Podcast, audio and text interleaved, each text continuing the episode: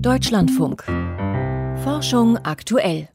Die Entdeckung der Genschere CRISPR-Cas hat der Gentechnik enormen Auftrieb verliehen, wegen der zugrunde liegenden Hoffnung, dass sich mit dem molekularen Werkzeug einfach und schnell krankmachende Gene entfernen oder sogar austauschen, austauschen lassen. Aber die Methode hat auch Nachteile. Schneidet CRISPR-Cas die DNA an der falschen Stelle, kann das gravierende Folgen haben. Deswegen arbeiten Wissenschaftler an einer anderen, einer schonenden Möglichkeit, um die Aktivität von Genen zu steuern, indem die DNA-Sequenz eben nicht verändert wird wird, sondern stillgelegt. Magdalena Schmude über die Vor- und Nachteile dieser Idee. Wie lässt sich die Aktivität von Genen steuern, ohne dafür direkt in die DNA einzugreifen? Damit beschäftigt sich Jonathan Wiseman, Biochemiker am Massachusetts Institute of Technology in Boston. For many applications, we don't really need to change the underlying sequence of our für viele Anwendungen ist es gar nicht nötig, die DNA-Sequenz zu verändern. Wir müssen nur die vorhandenen Gene an- oder ausschalten können.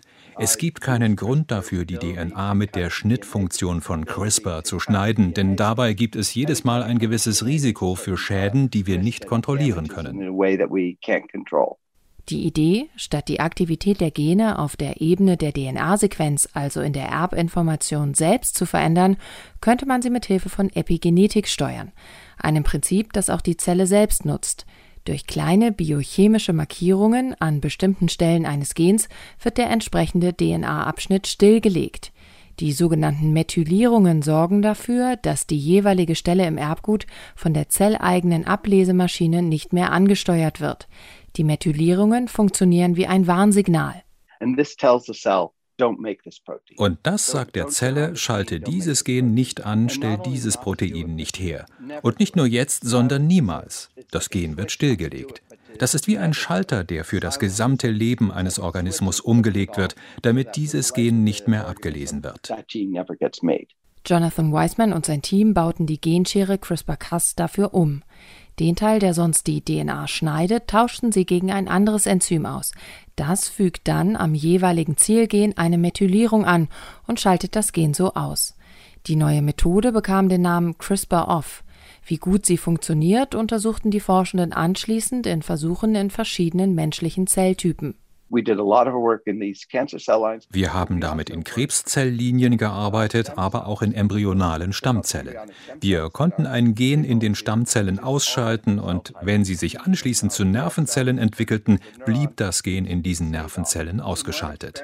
In einem Experiment hat ein Student sich diese Zellen für ein Jahr lang immer weiter teilen lassen. Und am Ende war das Gen noch immer abgeschaltet. Dabei müssen die Stoppsignale, die mit CRISPR-Off in den Stammzellen angefügt worden waren, über rund 450 Zellteilungen von der Mutter auf die jeweiligen Tochterzellen weitergegeben worden sein. Ein Nachweis dafür, dass auch die veränderte Genaktivität stabil ist, sagt Jonathan Wiseman. Auch andere Wissenschaftler halten die Versuche für vielversprechend, wie Albert Jelsch, der an der Universität Stuttgart seit Jahren die Möglichkeiten der Genregulation durch DNA-Methylierungen erforscht. Die Beispiele, die gezeigt werden, sind sehr überzeugend, gar keine Frage, ja. Aber es sind natürlich immer noch nur äh, einige Beispiele. Äh, und dann äh, gibt es äh, im Prinzip zwei Probleme, die eigentlich noch adressiert werden müssen. Zum einen hält Albert Jelsch die als Stoppsignal angefügten Methylierungen auf der DNA für eher wenig stabil ob sie also tatsächlich an jeder beliebigen Stelle im Genom genauso zuverlässig weitergegeben werden würden wie in den Versuchen von Jonathan Weisman und seinem Team, müsse sich erst noch zeigen.